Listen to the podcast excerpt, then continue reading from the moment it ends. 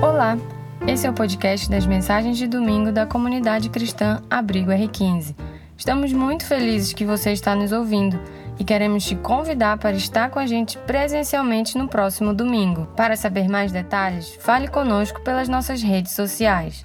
Abrigo R15, acolhendo gerações. Dia. Para quem ainda não dei, bom dia, bom dia. Que bom tá mais um dia aqui, né? Com vocês compartilhando o que Deus tem falado com a gente. Eu não falo se é só comigo, porque a gente sempre fala para vocês como a gente faz os estudos juntos, né? A gente pega o texto e vai estudando juntos e se preparando e o meu esboço é o esboço dele, o dele é o meu esboço e por aí vai. e antes de começar, pediram para eu avisar aqui. Eu não sei quantos de vocês sabem, mas a gente está gravando as mensagens agora. E agora a gente tem o Abrigo Cast. Olha que chique. Podcast das pregações. Quem sabe no futuro a gente não tem também uns programas e tal, né, pra gente gravar, vai ser legal. Mas por enquanto a gente está gravando as pregações e colocando. Eu sei que dá para ouvir lá na, no Spotify, que ele é um, um, um, aplicativo, uma plataforma de ouvir músicas, ouvir podcasts. Eu não sei, cadê a Marcela? Tem alguma outra plataforma que dá para ouvir? Tem várias, várias. Então, depois pergunta da Marcela, que é a moça das gravações, e ela fala as outras plataformas que pode escutar também. Eu, particularmente, uso o Spotify, não ganho um centavo para estar tá fazendo propaganda, mas eu gosto. então, quem usa também, depois é só colocar lá, Abrigo Cast, e você tem acesso a todas as mensagens que está rolando aqui nos domingos. Dito isto, eu vou pedir para gente baixar a cabeça de novo. Respirar fundo, assim, ó. Aquele respirado assim que enche o pulmão e solta pela boca. Como eu falo para o Judá, meu filho, a gente é, cheira uma flor e assopra uma vela, assim. E a gente vai ó, pedir de Deus que o nosso pensamento esteja totalmente focado nele, pedindo para Ele fazer a gente aprender o que, que a gente veio aprender hoje, ser confrontado da forma que Ele preparou para a gente ser confrontado hoje ser consolado da forma que Ele preparou para a gente ser consolado hoje, mas que acima de tudo nosso coração esteja disposto a ouvir o que Ele tem para dizer. Senhor, a gente vem de uma semana tão agitada, tão cheia de afazeres, tão cheia de coisas, Senhor, que a gente precisa, Senhor, resolver. E a gente separa, Senhor, às vezes um dia na semana só para vir aqui e conversar contigo, conversar com os outros irmãos e aprender sobre ti. E a gente vem te pedir, Senhor, que esse domingo seja um domingo especial, Senhor, que o Senhor vem falando desde a hora que a gente chegou e recebeu aquele abraço e tomou café juntos e cantou juntos. Que esse momento, Senhor, que essas palavras, Senhor, que vão ser ditas aqui não seja, Senhor, algo que a Marta e o Cis estudaram durante a semana, mas seja a tua palavra que o Senhor preparou para a gente essa manhã. Em nome de Jesus, Senhor. Amém. Amém? É, o Alisson estava dando spoiler, né, durante o louvor. Não sei se vocês ouviram. Ficou dando spoiler sobre a mensagem, mas a gente vai falar sobre essa pergunta, né? A gente está estudando sobre grandes perguntas de Jesus e hoje a gente vai falar sobre essa. Tu me amas? Que está lá em João 21, 15 ao 17.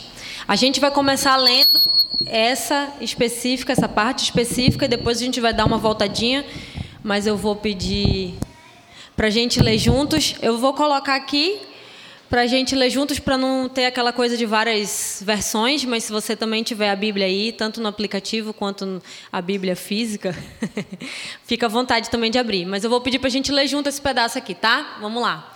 Depois de terem comido, perguntou Jesus a Simão Pedro: Simão, filho de João, ama-me mais do que estes outros? Ele respondeu: Sim, Senhor, tu sabes que eu te amo. Ele, Jesus, lhe disse: Apacenta meus cordeiros.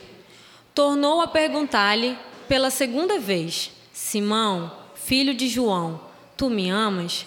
Ele respondeu: Sim, Senhor, tu sabes que eu te amo. Disse-lhe Jesus: Pastoreia as minhas ovelhas. Pela terceira vez, Jesus lhe perguntou: Simão, filho de João, tu me amas? Pedro entristeceu-se por ele ter dito pela terceira vez: Tu me amas. E respondeu-lhe: Senhor, tu sabes todas as coisas, tu sabes que eu te amo. Jesus lhe disse: Apacenta minhas ovelhas.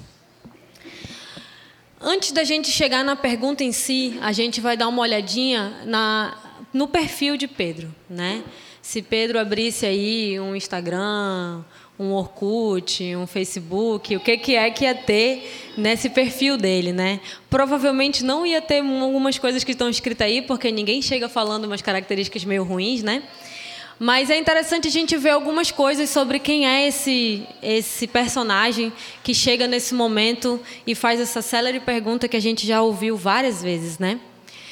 Primeira coisa que a gente vê é que ele é pescador, né? Jesus chama ele lá no início. Foi eu? Acho que não, acho que foi o cabo aqui, né? É que eu me mexo muito.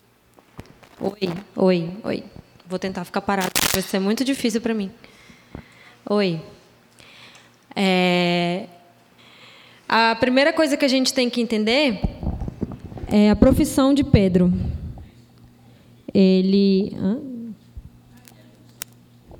Tá, mas esse aqui tá bom, né? Desculpa para quem está ouvindo a gravação, né? Essa troca de microfone, essa troca de tudo aqui foi falhas técnicas. Mas, enfim, a primeira coisa que a gente tem que entender é que ele é pescador. Jesus chama ele, ele estava pescando. Depois, nesse momento que a gente ouve essa pergunta, ele está pescando. E a gente já repetiu algumas vezes aqui, mas é, uma coisa legal de entender é que se Pedro era pescador, é porque ele não era considerado melhor dos melhores dos melhores dos melhores na cultura judaica.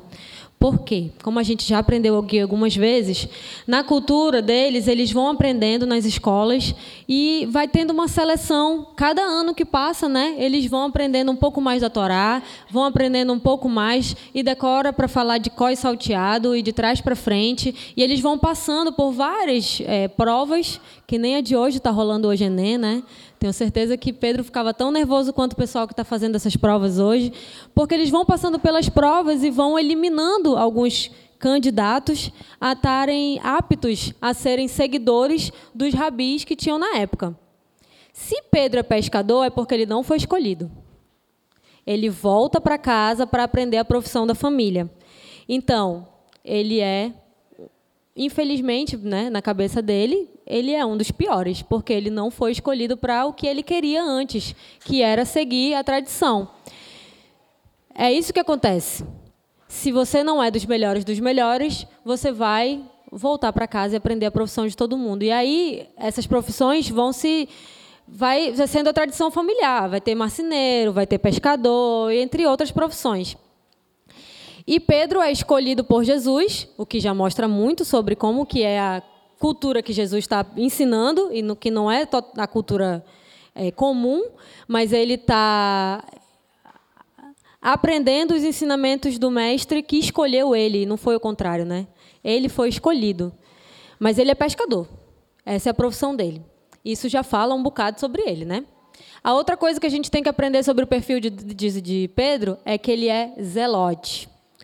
Alguém sabe o que é zelote? A gente já falou algumas vezes aqui. Zelote é uma, um partido político da época que eles eram assim ultranacionalistas. Eles acreditavam que eles iam conseguir, com a vinda do Messias, é, dominar novamente o território, tirar Roma. Mas esse tirar Roma da história era através da força, era através da espada. Era o tipo de pessoa que diz assim: se precisar de violência, se o fim for justificável, a gente pode sim usar um pouco de violência ali. E a gente vê isso nas atitudes de Pedro, né? Tanto que, quando foram prender Jesus, a primeira coisa que ele faz é pegar a espada e tacar na orelha do outro lá, né? Por quê? Se é para não, não prenderem meu mestre, a violência vale. Então, os zelotes tinham muito esse, essa, essa característica de que se a violência for necessária, a gente pode usar ela, né? É, os, os fins justificam os meios, né? É, mas eles estão ali com uma ideia de que, quando o Messias chegar, ele vai sim instaurar o poder novamente judeu e vai tirar Roma da história. Então, eles, eles estão esperando um Messias que faça isso. Então, imagina o que, que é para Pedro, que tem esse pensamento desse partido político o tempo inteiro ali, que ele aceitou, ouvir coisas de Jesus como, cara, pera, se te baterem, dá outra face. Não, espera, se te mandarem, se te pedirem para andar uma milha, anda duas. Não, não, olha só, se, te, se for para perdoar, não perdoa uma vez, tu vai perder, perdoar é sete vezes sete. Ele deve ficar setenta vezes sete. Então, ele deve ficar assim, tipo, peraí, mas o Messias que eu estava esperando, ele é um Messias que vai chegar chutando e dizendo, peraí, galera, cheguei. E Jesus vai mostrando assim, calma, calma, calma. E eu acho que Pedro devia ficar meio agoniado, né? Tipo assim, será que agora já é a hora? Será que agora é a hora que a gente vai pegar a espada e vai dizer, para tudo, a gente chegou aqui para mandar. E aí, Jesus morre. Estranho, né? Na cabeça de Pedro devia estar uma confusão total, assim. O mestre que escolheu ele, que tirou ele da profissão que ele tinha por conta da família, porque ele não era melhor dos melhores o partido político que ele tinha, que ele tinha aceitado, que ele tinha entendido que era o correto, tinha ensinado para ele uma coisa, e quando chega na hora H, Jesus não desceu da cruz, não mandou todo mundo, né? Tipo, gente, vamos lá, todo mundo que não acredita em mim vai morrer agora e eu vou instaurar o meu poder. Ele não fez isso. Esse é o momento que Pedro está. Mas existem outras características sobre Pedro que a gente pode aprender olhando um pouco do que, que foi falado sobre ele nos evangelhos. São características da personalidade dele. Ele é um cara muito companheiro, né? Ele estava sempre junto para o que der e vier, mas ele também é muito impulsivo. Dito esse exemplo que eu acabei de falar, foram buscar Jesus para prender, na hora ele tira a espada e corta a orelha do soldado.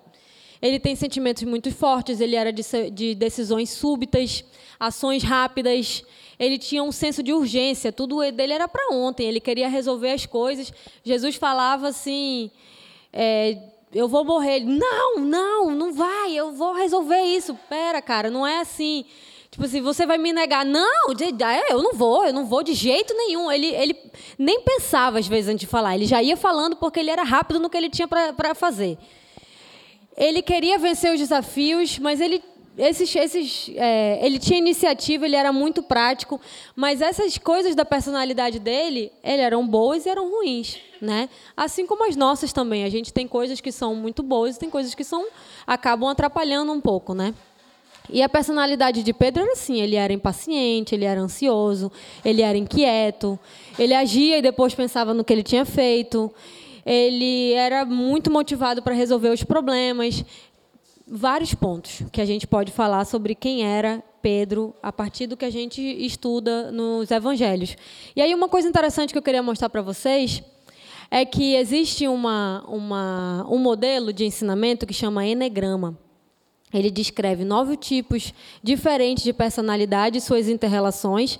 E esse eh, ensinamento esse modelo, ele pode nos ajudar a identificar as coisas que são positivas e negativas das nossas personalidades e nos ajudar a melhorar tanto com a gente mesmo quanto nas nossas relações com os outros.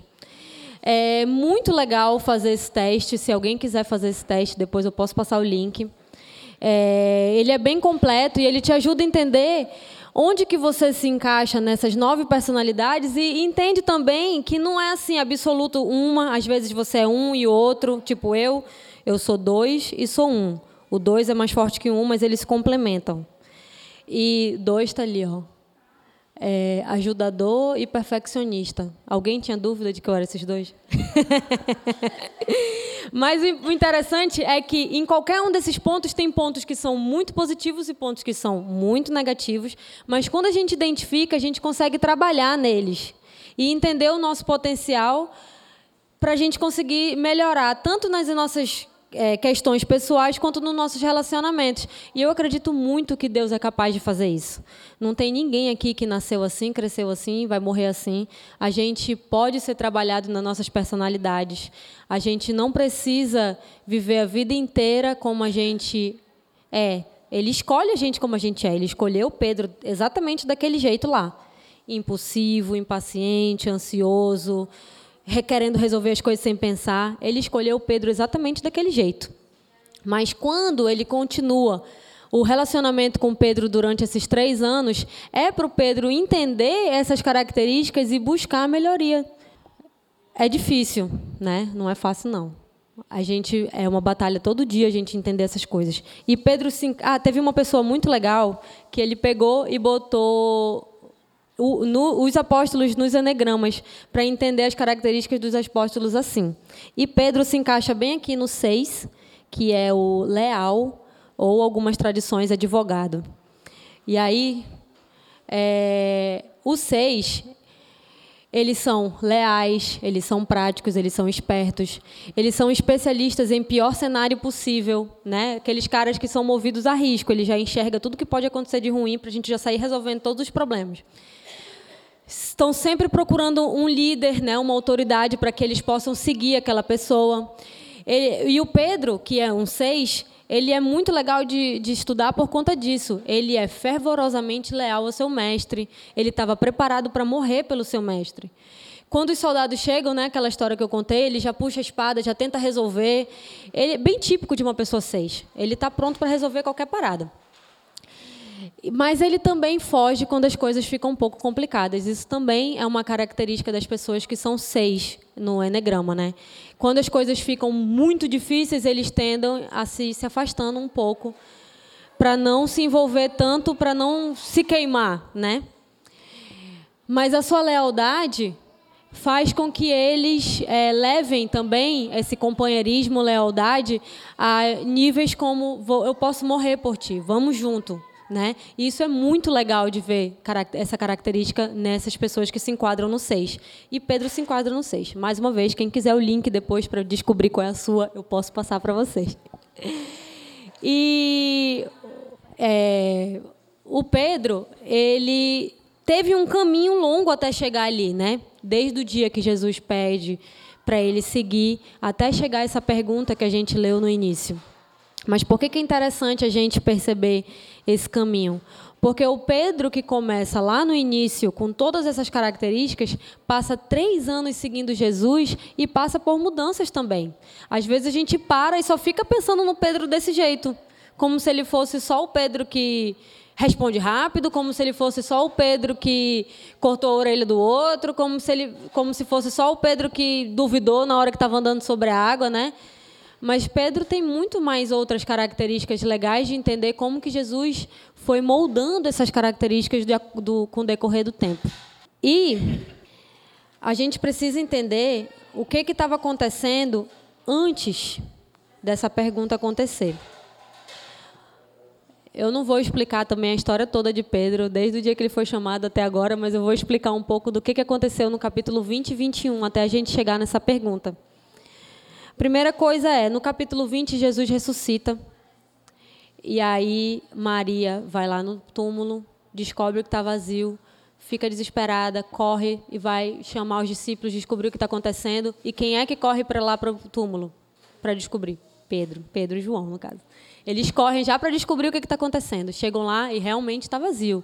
Mas eles veem as, os panos que envolviam Jesus, então eles já sacam: opa, acho que não roubaram, não. Acho que ele ressuscitou, hein? Parece que a profecia foi, se realmente se cumpriu. Quando eles saem, não fala que, que Jesus apareceu para eles de cara, fala que Jesus apareceu para Maria. E depois já conta, né, dá um corte na história e fala que os discípulos estavam todos reunidos dentro de uma casa fechada, porque os outros que tinham matado Jesus ainda estavam meio que perseguindo os discípulos por, por conta do mestre que tinha morrido, né? Então, ele estava acontecendo um bullying aí com os discípulos que, que seguiam o mestre que tinham matado. Então, eles estavam todos escondidos. E aí, do nada, imagina a gente está aqui batendo um papo e aí numa cadeira aparece Jesus e ele olha assim e fala: Paz esteja convosco. Imagina o susto. Ele não bateu na porta, gente, a porta estava trancada. Ele simplesmente apareceu. O corpo de Jesus agora é glorificado, então algumas coisas estavam diferentes. Eu não faço a mínima ideia do que seja um corpo glorificado. A gente tem algumas dicas aí do que, que acontece, né? Ele passa por, por meio das portas, pelo jeito. Não tem parede que segure ele, né? Mas como que é um, um corpo glorificado, eu não sei. Depois que a gente for para o céu, a gente vai descobrir. Mas ele aparece lá no meio e fala: Pai, seja convosco. E aí, imagina, deve ter aquele minuto de silêncio, assim, de. Eita! Tipo? O que, que ele está fazendo aqui no meio? A gente não estava aqui um segundo atrás. Deve ter sido um susto. E na hora eles veem, é Jesus, está lá, apareceu, tem as marcas na mão, tem a marca do lado. E a história corta de novo e fala que Tomé não estava lá, e fala que ele só vai acreditar quando ele tocar, de fato, nas, nos machucados de Jesus, nas cicatrizes, né? E aí já conta que em outro momento eles estão reunidos de novo, trancados dentro de uma casa, e Jesus aparece de novo, do nada, no meio deles. A paz seja convosco. Aparece lá no meio de novo, mas Tomé está lá dessa vez, e Tomé vê e toca e crê. E aí a história de Tomé a gente pode contar outro dia. Mas aí o interessante é isso, é que a história vai contando e não tem nenhum momento que Pedro para para conversar com Jesus. Imagina como está a cabeça de Pedro Jesus tinha dito para ele que ele ia negar. Pedro tinha dito: Não, eu não vou negar. Não vou, eu não vou fazer isso. Eu acredito em ti, tu é o meu Senhor e blá blá blá. E ele vai lá e nega. Três vezes, exatamente como Jesus falou. Ele vê Jesus morrer, ele vê Jesus ser sepultado e de repente ele vê Jesus numa casa. Ele realmente ressuscitou. Imagina tudo que está passando na cabeça do Pedro. Se fosse na minha, eu ia estar tá pirando, né? Eu ia estar, tá, pelo amor de Deus, como é que eu vou conversar com Jesus sobre isso? Eu realmente neguei ele. Como que eu vou ter essa conversa séria com Jesus, né? Pedro devia estar tá assim, mas até agora, nesse momento, não teve nenhuma oportunidade de Pedro sentar do lado de Jesus e falar: Pois é, realmente aconteceu. E agora? Não teve essa oportunidade. E aí a história corta. Parece até que a história acabou. Mas aí João resolve que é importante colocar mais um capítulo, que é o capítulo 21. E o capítulo 21 começa dizendo que está lá Pedro, Tiago, João e o barquinho. E eles vão eles vão pescar. O que está acontecendo ali? Eles não estão com Jesus. Onde está Jesus eu não sei, mas eles não estão com Jesus, eles estão na praia. É de manhã cedo, né? Porque eles pescam normalmente de manhã cedo.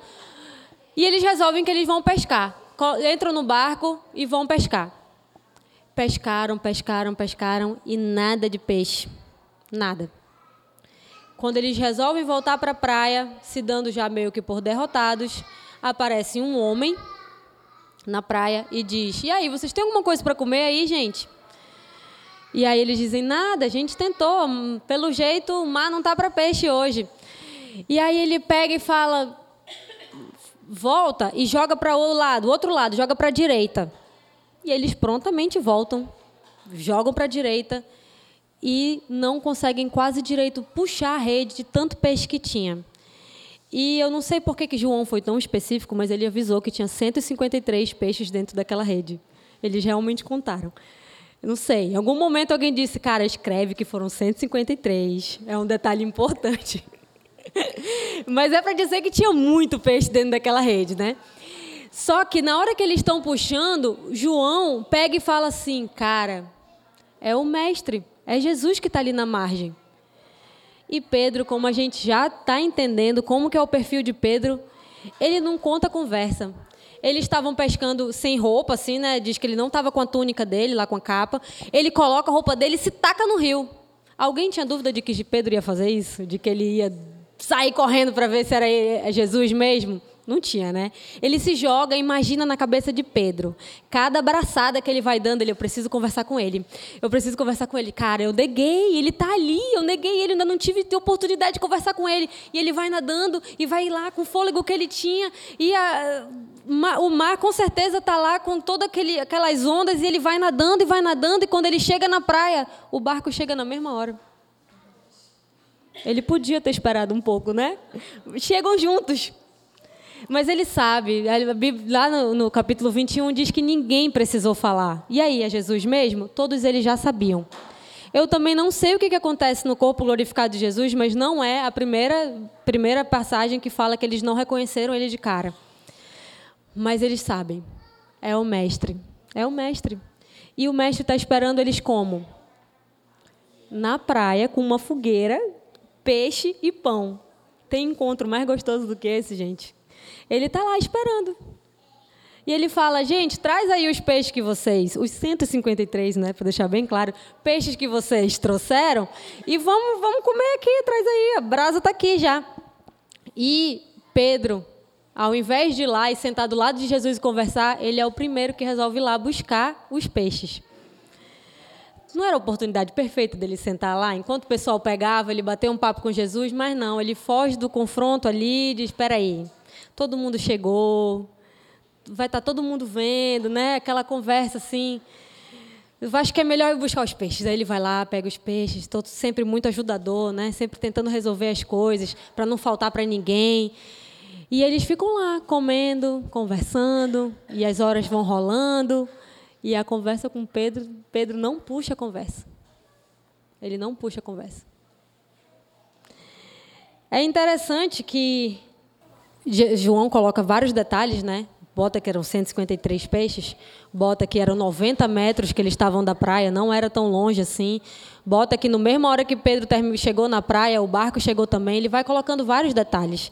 Se tivesse tido um detalhe que Pedro senta do lado de Jesus e começa a conversar com Jesus sobre o que aconteceu, João teria colocado também. Eu acredito nisso, né? É lógico que a gente vai lendo e vai fazendo nossas especulações sobre aquele momento, mas até ali não tem essa conversa. Não tem. Eles estão comendo juntos. E Jesus está deixando todo mundo muito à vontade. Batendo papo e comendo. Eu, particularmente, ia adorar estar ali. Comendo um peixinho na brasa, na praia, com Jesus, ressurreto, perguntando: e aí, como é que foi esse período que o senhor passou? O que, que o senhor viu? O que, que aconteceu? Saber os detalhes do que, que ia acontecer nos próximos capítulos. E aí, em algum momento, Jesus toma a iniciativa. E ele vai lá perto de Pedro, que devia estar super envergonhado, que devia estar com milhões de minhocas na cabeça sobre o que, que ia ser depois disso, já que ele acreditava numa coisa do partido que tinha ensinado para ele, o partido político tinha ensinado para ele, de repente não era muito aquela coisa. E aí, dentro disso, de ser discípulo, de ser o cara desse partido, o meu mestre morre, aparece, o que, que eu vou fazer? Eu vou para onde eu sei o que, que eu vou fazer. E o que, que ele sabia fazer? Pescar. E aí ele pesca e dá errado, não tem peixe. E aí Jesus intervém de novo e fala: Ó, oh, eu vou te ensinar, vai para outra margem, pesca daquele jeito. E Jesus, mais uma vez, tem um ensinamento incrível para eles. Então a cabeça de Pedro deve estar fervilhando. E aí ele pergunta, pergunta e responde, pergunta e responde. E essa pergunta e resposta acontece três vezes. Pedro, tu me amas? E eu vou dizer para vocês que o que eu achei super interessante nessa história toda é que Pedro, do jeito que ele está, Jesus sabe tanto que ele não centraliza a história no Pedro. Ele não chega lá e fala: Pedro, dá para tu me explicar o que aconteceu? Porque eu te falei que tu ia me negar. Tu disse que não ia e na hora H aconteceu. Ele não chega e fala: Tá vendo, né? Eu te disse que ia acontecer, tá vendo? Eu te falei, e tu fez tudo igual como eu disse que ia acontecer. Ele não chega enfiando o dedo na ferida. Ele não chega humilhando o Pedro. Pô, Pedro, pensei que a gente era amigo, cara. Eu pensei que a gente era amigo e chega na hora tu me nega? O que, que é isso, cara? A gente passou tanto tempo ensinando para isso. Ele não chega fazendo isso. Não chega falando do passado, não chega humilhando, não chega expondo Pedro ele chega lá do lado de Pedro e fala: Pedro, tu me amas? No presente. Tu me amas no agora? Tu me amas hoje? Tu me amas agora, nesse momento que a gente está aqui? É uma pergunta pessoal, é uma pergunta relacional, é uma pergunta pastoral. É uma pergunta que chama Pedro para perto, que não afasta Pedro. É uma pergunta que tem a intenção de curar e de acalmar o pensamento de Pedro, que deve estar fervilhando, porque Jesus sabe exatamente o que está acontecendo. É uma pergunta relacional, porque está falando para ele, cara, olha aqui, o nosso relacionamento é esse aqui. Sou eu e tu. Tu me amas? É uma pergunta pastoral, porque tem intuito de ensinar, de trazer para perto, de cuidar. E é uma pergunta específica, Pedro, tu me amas? É para ele. Não é? E aí, galera, depois disso tudo, deixa aqui, deixa eu falar em voz alta aqui, que é para todo mundo que está comendo me ouvir. É uma pergunta para Pedro. Ele podia ter chegado com os outros e ter feito isso, mas ele sabe exatamente o que está acontecendo dentro do coração e da mente do Pedro. E ele pergunta muito claro: Pedro, tu me amas? Com certeza ele pega Pedro de surpresa. Ele quebra o gelo também, né? Pedro deveria estar tá daquele jeito. Eu não sei vocês, mas eu quando eu estou agoniada, quando eu estou com raiva, eu começo a fazer um monte de coisa. Eu vou limpar, vou limpar a casa, eu vou lavar louça. Eu, eu sei que eu tenho que conversar, né? Eu sei que eu tenho que conversar. A gente olha para o marido, né? Eu sei que eu tenho que conversar, mas a gente vai fazendo várias outras coisas que é para dar uma esquecida no que está acontecendo, né? E aí a gente faz um café da manhã, a gente faz a comida favorita, e a gente lava a louça, a gente arruma as coisas, que é para não dar chance de ter aquela conversa, mas aquela hora vai chegar. Então ele quebra o gelo, ele vai lá e ele puxa a conversa ele traz de volta Pedro para o presente, porque com certeza o coração de Pedro, diante de tudo que está acontecendo, parou lá no dia que ele negou. A gente não sai facilmente do momento que a gente vacila. A gente fica com aquilo na nossa cabeça. A gente pode continuar vivendo, mas na nossa mente a gente fica lá. Eu estou aqui fazendo, mas pô, eu vacilei aquele dia. Eu vou fazer isso aqui, aquilo, aquilo, mas pô, eu vacilei aquele dia. Não, eu vou lá cantar, eu vou lá ouvir, eu vou lá comer com os meus irmãos, mas aquele dia eu vacilei com Jesus. O nosso pensamento volta para o erro, o nosso pensamento volta para o vacilo, enquanto a gente não é confrontado. E a pergunta de Jesus, ela é muito simples, mas ela faz tudo isso no coração de Pedro de uma vez. Ela quebra o gelo, ela chama para perto, ela confronta, ela consola, ela fala do agora. Pedro, tu me amas? E interessante também a gente entender um pouco sobre como Jesus fala, porque no grego existem três tipos de amor, né? A gente fala amor é só um tipo, né? A gente para a gente falar outra coisa a gente usa outro verbo, tipo existe diferença entre amar e gostar, são dois verbos diferentes. Mas lá para caracterizar os tipos de amor tinha vários tipos de palavra também. Então a gente tem o filéu, que significa amor fraternal. A gente tem o eros, que é o amor erótico, que é o amor entre casais, por exemplo. A gente tem o amor ágape, que é o amor de Deus, né? Ele entrega seu filho ao amor incondicional. Esses tipos de amor, eles são essas palavras realmente diferentes vão sendo ditas nas frases. E é interessante a gente entender isso para entender essa conversa que está rolando. Por quê? Esse monte de letra que tem aí no slide é o texto, tá no, em várias línguas, inclusive no grego. E aí, bem ali, ó, tem escrito assim, ágape, ágapas, que é o ágape conjugado, né? E embaixo aqui vocês podem ver que tem escrito filo, que é o, o verbo conjugado também, né? Eu não falo grego não, tá, gente? Eu só eu estudei mesmo um pouco para entender sobre isso. Mas ele fala aqui, Pedro, tu me ágape? E aí Pedro responde, sim, Senhor, eu te filéu para entender um pouco, né? Falando na língua deles. Quem fala grego deve estar tá se batendo todinho. e aí Jesus pega e fala de novo, e de novo, até ele entender realmente o que, é que está dizendo. Pedro, tu me ágape, tu me ama com esse amor incondicional. E Pedro responde, sim, Senhor, eu te filéu. Eu te, eu, eu te considero pra caramba. Tu é meu brother. E Pedro fala, e Jesus pega e fala: Pedro, tu me ágape, tu me amas sobre todas as coisas, sobre tudo e sobre todos, tu me ágape. E Pedro ouve aquela, aquela pergunta e responde três vezes, sem nem perceber, eu acho, né? Eu acho que ele só percebeu depois do terceiro, da terceira vez que ele perguntou. Por quê? É, isso é uma especulação também, né? A gente sabe que Jesus ele, ele gosta do, do simbolismo, né? O simbolismo ele faz a gente lembrar. Hoje nós vamos ter um símbolo, o símbolo da ceia, para a gente lembrar o sacrifício e a gente, né, se examinar e pedir perdão e compartilhar o pão com os nossos irmãos. Isso é um símbolo, né? Fazer isso em memória de mim, em memória de algo. Ele fez o batismo, o batismo é um símbolo da, da gente se converter, né? O, e esse o partir do pão, né? Tipo, quando ele encontra os discípulos de Emaús, por exemplo, que ele quando parte o pão, igual como ele fazia quando ele comiam juntos naqueles três anos juntos, quando ele parte o pão, o símbolo do partir o pão faz os discípulos pensarem: nossa, é Jesus mesmo que está aqui. Então, os símbolos fazem a gente perceber, lembrar algumas coisas que vão ficando esquecidas. E uma coisa que é mestre de fazer a gente esquecer as coisas são os nossos traumas. A gente vai vivendo nossos traumas tão fixamente que a gente para neles e esquece outras coisas. E o simbolismo tem muito disso. O simbolismo ele pode ser libertador nesse sentido, porque ele faz a gente parar e lembrar. Então, assim como teve o negar três vezes, tem o perguntar três vezes.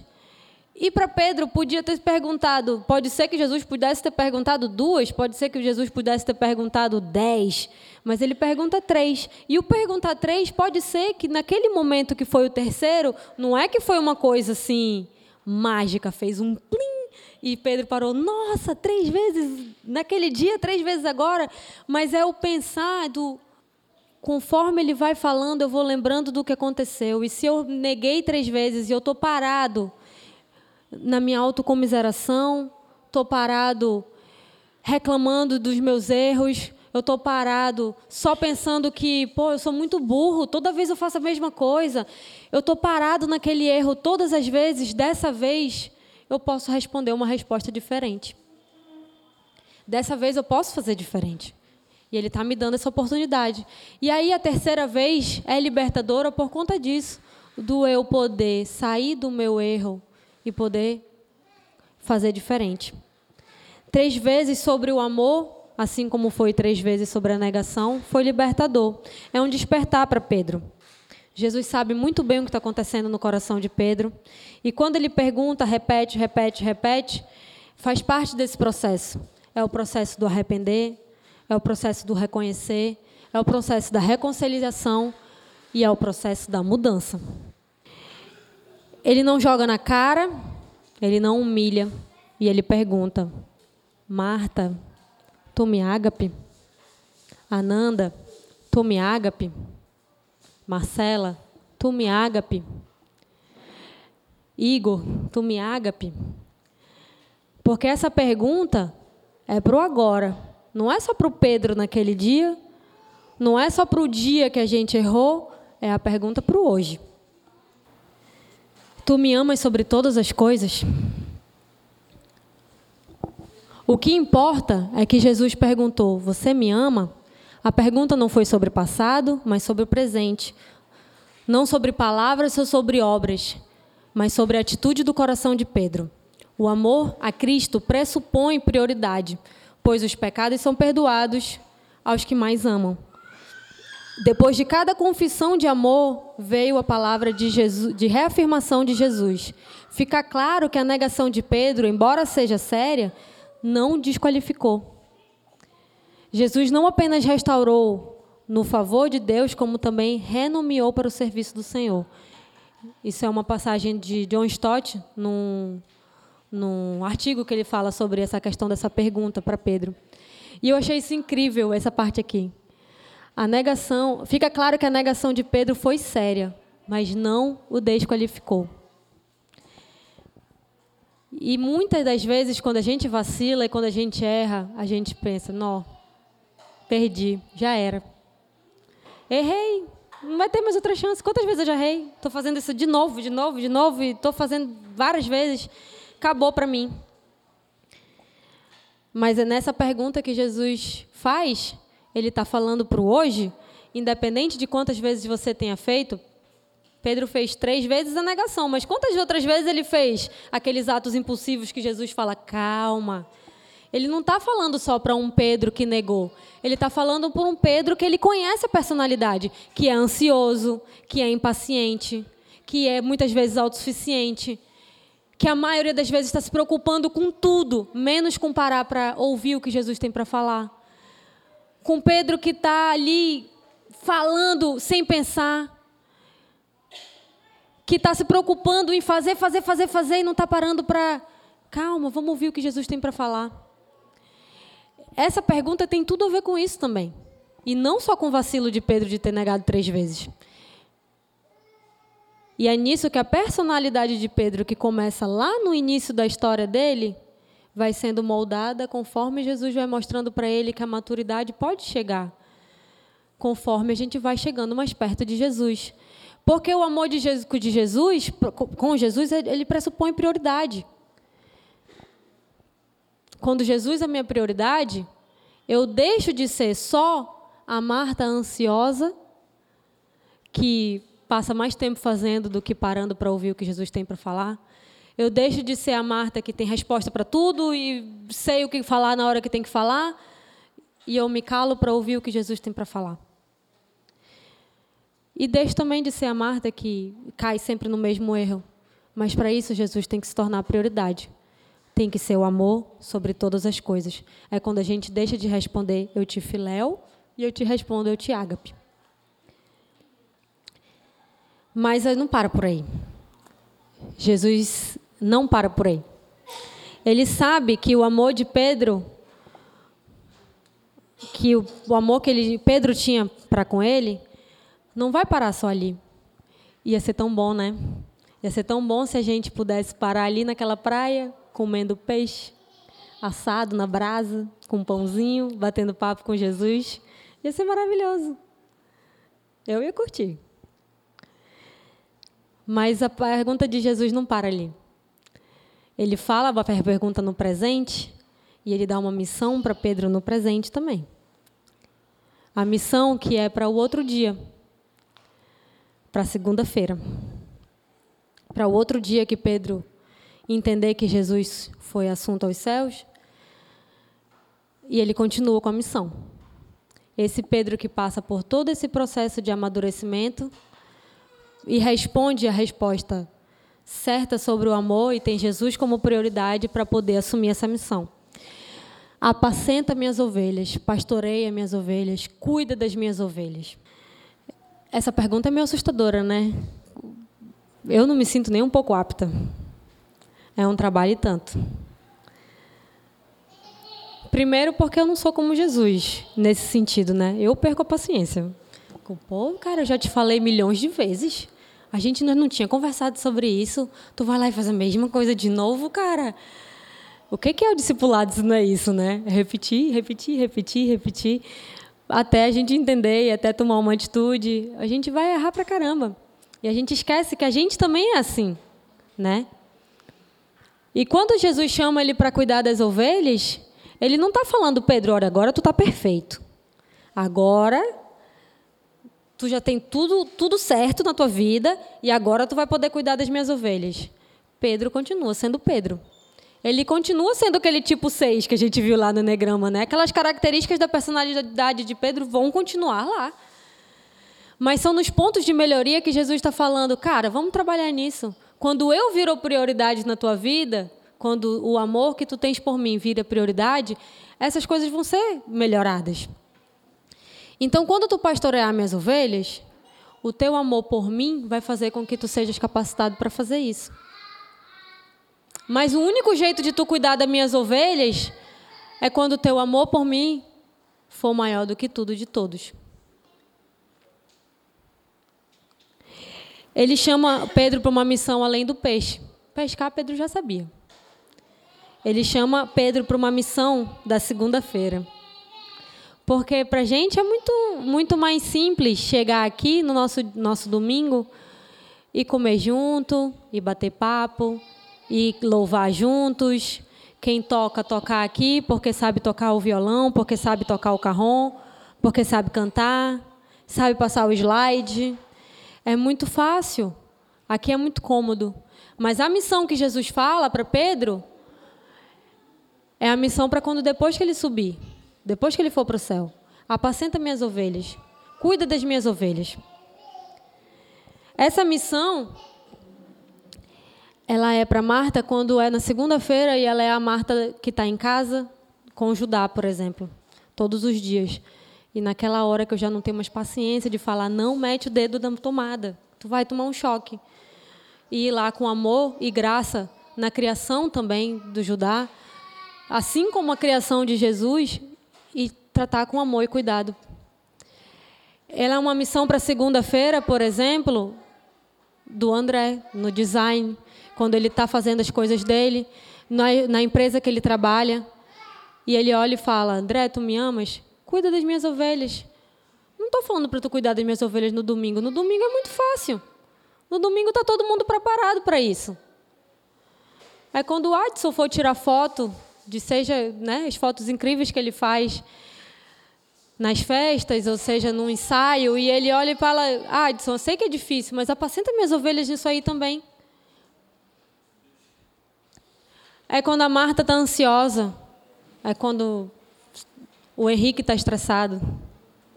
É quando nossos planos começam a parecer que não vão dar certo. É quando chega na hora H e a gente erra.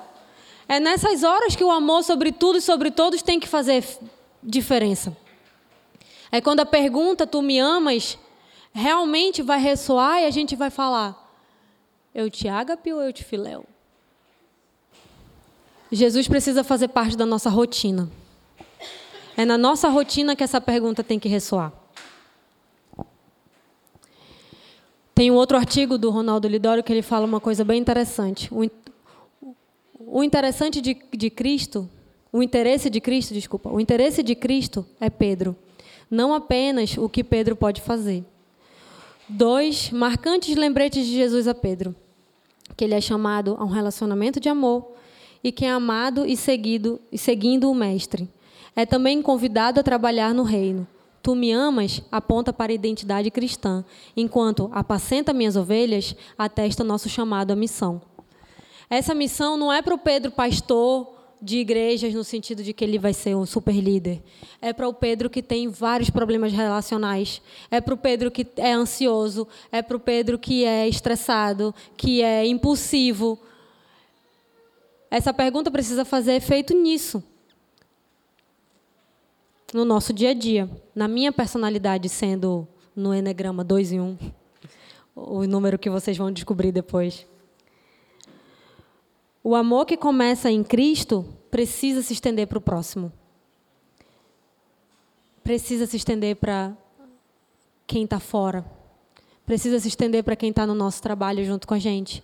Para quem convive com a gente dentro da nossa família precisa se estender para os nossos amigos. O Pedro, tu me amas? O Marta, tu me amas? É uma pergunta que precisa ser feita todos os dias. Novo mandamento vos dou, que vos ameis uns aos outros, assim como eu vos amei, e também vos ameis uns aos outros. Nisto conhecerão todos os todos sois meus discípulos, se tiverdes amor uns com os outros. João 13, 34, 35. Eu vou pedir para a gente fechar os olhos e a gente pensar na praia. Jesus sentado, com uma churrasqueirinha do lado, com um peixinho assando. E ele olha para você nesse momento e ele já sabe onde você vacilou, ele já sabe onde você errou, ele sabe exatamente aonde que é aquele erro que você faz o tempo inteiro. Ele sabe também a tua personalidade. Ele sabe os pontos da tua personalidade que precisam ser melhorados. E ali naquele momento que está só você e ele, comendo um peixinho na praia, e ele olha para você com seus traumas, com seus medos, com as suas neuras, com as suas perguntas. E ele vai olhar para você no meio dessa praia e te perguntar mais uma vez: Tu me amas? Tu me amas no domingo? Tu me amas na segunda-feira? E na terça? E na quarta? Cuida das minhas ovelhas também durante esses dias. Porque esse chamado não é só para quem é pastor. Esse chamado é para todo mundo que me ama sobre tudo e sobre todos. E a gente vai orar agora, pensando nesse desafio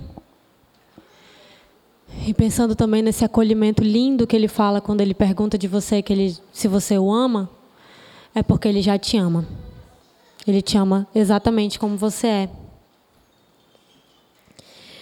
Deus, muito, muito, muito obrigada, Senhor, porque nas tuas perguntas, a gente também pode se sentir amparado, Senhor, pelas nossas próprias perguntas, que muitas vezes parecem sem fim. E a gente te olha e te, te vê, Senhor, imutável, amoroso, paciente. E a gente quer, Senhor, te dizer, Pai, eu te ágape. A gente quer dizer que a gente te ama sobre tudo e sobre todos, mas às vezes é tão difícil. Nos ajuda, Senhor, a em Ti, Senhor, te tendo como prioridade, de fato, a gente querer, Senhor, melhorar nossa personalidade em Ti, sabendo que o Senhor nos chamou exatamente como a gente é, mas o Senhor não se conforma com isso, o Senhor quer fazer a gente melhor. Nos ajuda a aceitar esse desafio, Pai. De sermos melhores, Senhor, em Ti, para a gente poder ser bênção para os outros, para a gente poder apacentar Tuas ovelhas, Senhor. Para a gente poder cuidar, Senhor, de quem está ao nosso redor. Nos ajuda primeiro a Te amar, Senhor, sobre tudo e sobre todos. Não nos deixa, Senhor, ficar parado nos nossos traumas, com autocomiseração, esperando, Senhor, alguma coisa fazer a gente dar o próximo passo, lembra que o Senhor já deu o passo. O Senhor está do nosso lado, dando a mão e perguntando: E aí, tu me amas? O passo já foi dado. Obrigada, Senhor, porque em Ti nós podemos ser melhores, Senhor, para Ti mesmo. E nos ajuda, Senhor, a viver contigo na nossa rotina. Em nome de Jesus, Senhor. Amém.